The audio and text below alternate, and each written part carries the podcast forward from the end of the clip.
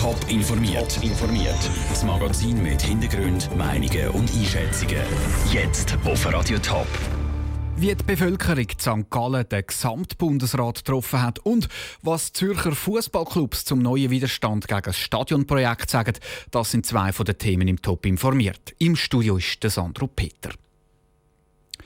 St. Gallen ist heute praktisch zur Hauptstadt der Schweiz geworden. Der gesamte Bundesrat ist für seine Sitzung auf St. Gallen gekommen. Nachher hat der Bundesrat im Pfalzkeller ein Bad in der Menge genommen. Der Austausch mit der Bevölkerung sei an diesem Tag fast wichtiger als die eigentliche Bundesratssitzung. Andrea Nötzli berichtet aus St. Gallen. Mit grossem Applaus im Bundesrat im Pfalzkeller St. Gallen empfangen worden. Der Bundespräsident Alain Berset hat auch nicht lange gebraucht, bis er das ganze Publikum ganz auf seiner Seite hat. Vor allem dort, wo er mit einem Schmunzeln erzählt hat, um was es in der Bundesratssitzung am Morgen gegangen ist. Das lockere Festhalten eines Ferkels. Dies soll in der ganzen Schweiz in der Schule geübt werden. Er spricht auf der Olma an, wo immer der aktuelle Bundespräsident darf das Ferkel heben um die 500 Leute von jung bis alt sind im Pfalzheller zum Bundesrat live gesehen. Aber was heisst da gesehen? Schütteln, ein Selfie machen und auch für einen kurzen Schwatz haben sich Bundesrat Zeit genommen. Und das ist bei den St. Galler gut angekommen. Ich finde es schön, dass der Gesamtbundesrat hier in die Ostschweiz gefunden hat. Das ist sehr sympathisch und das sehen wir noch in der Schweiz. Das ist einmalig, dass man das mal sehen kann, hier vor Ort. Um mal ein bisschen überzeugen, dass wir mit dem einverstanden sind, was er macht. Es ist wichtig für den Kanton. Jetzt ist er mal im Zentrum und zeigt sich von einer guten Seite. Das gefällt mir. Eins ist immer wieder Thema, und zwar im Bundesrat aus der Ostschweiz. Es ist acht Jahre her, seit es das gegeben hat mit dem Hans-Rudolf Merz. Darum wäre es wieder mal Zeit, finden viele. Es wäre wieder an der Zeit und vielleicht ein Bundesrat oder eine Bundesrätin mit ein bisschen mehr Gewicht, ein bisschen mehr hinterlässt als die äh, bisherigen Bundesräte aus der Ostschweiz. Ich glaube nicht, dass da in der Schweiz so einen grossen Einfluss hat, von wo das man kommt. Die Person muss stimmen und alles, was dann zusammenpasst, oder? Der Bundesrat selber hat auch gesagt, dass die Ostschweiz ein wichtiger Landesteil ist und darum auch wieder mal einen Bundesrat verdient hätte. Heute ist es aber nicht um die Politik gegangen, sondern ums Bad in der Menge mit der Bevölkerung. Der Beitrag von Andrea Nützli direkt aus St. Gallen.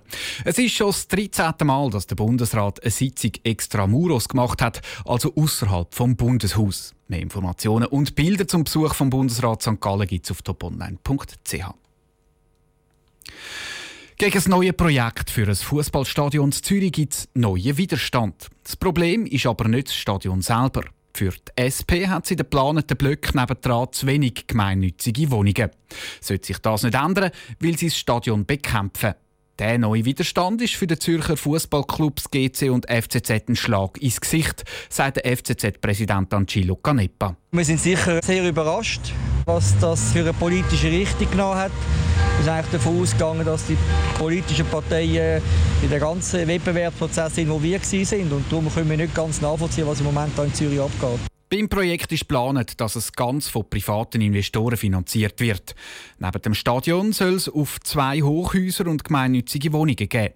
Für die SP aber zu wenig. Dass jetzt die Diskussion um genau diese Wohnungen wieder losgeht, ist für die Fußballclubs existenzbedrohend, betont der GC-Präsident Stefan Anliker. Ich möchte mich nicht über die gemeinnützigen Wohnungen unterhalten. Das finde ich sehr wichtig, dass wir das haben.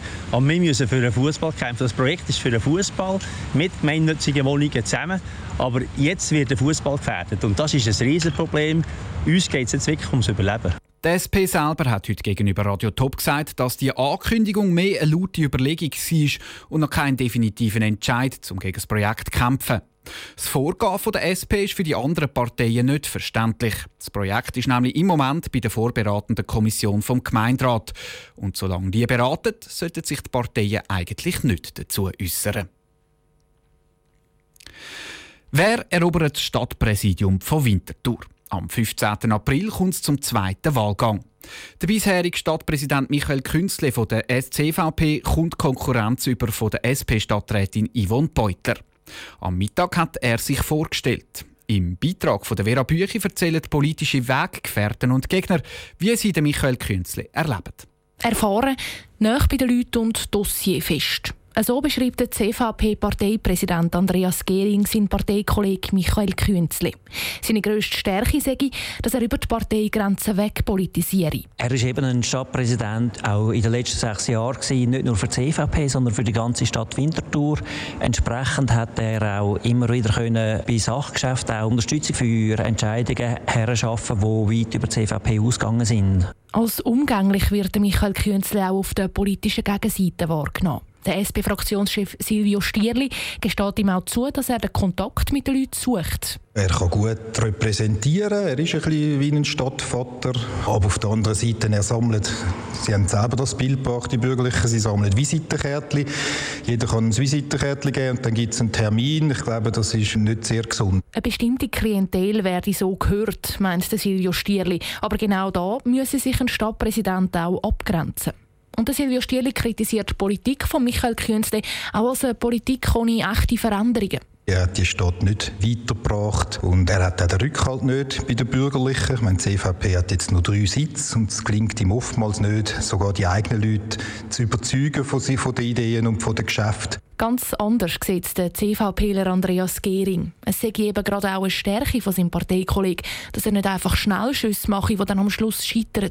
Es wird ihm nachgesagt, er sei der Mann von der runden Tisch und das braucht einen Haufen Zeit und das geht nicht für sich. Aber die Stärke in dem Sinne ist eben, dass es dafür nachher auch breit abdeckt und abgestützt ist und dann auch getragen wird, wenn es allenfalls zu Abstimmungen kommt. Am 15. April kommen jetzt aber das erste Mal Wahlen. Etwas Historisches hat Michael Künzli sowieso schon geschafft. Vor seiner Wahl 2012 hat die CVP zu Winterthur noch nie einen Stadtpräsident gehabt. Der Beitrag von der Vera Büchi, der Michael Künzli und die Yvonne Beutler diskutieren nächsten Dienstag beim Top-Polit-Podium über ihre Pläne für Winterthur. Alle Informationen zum Podium gibt es auf toponline.ch. Dort gibt es auch die Porträts von beiden Kandidaten zum Nachlesen. Top informiert, auch als Podcast. Informationen gibt es auf toponline.ch.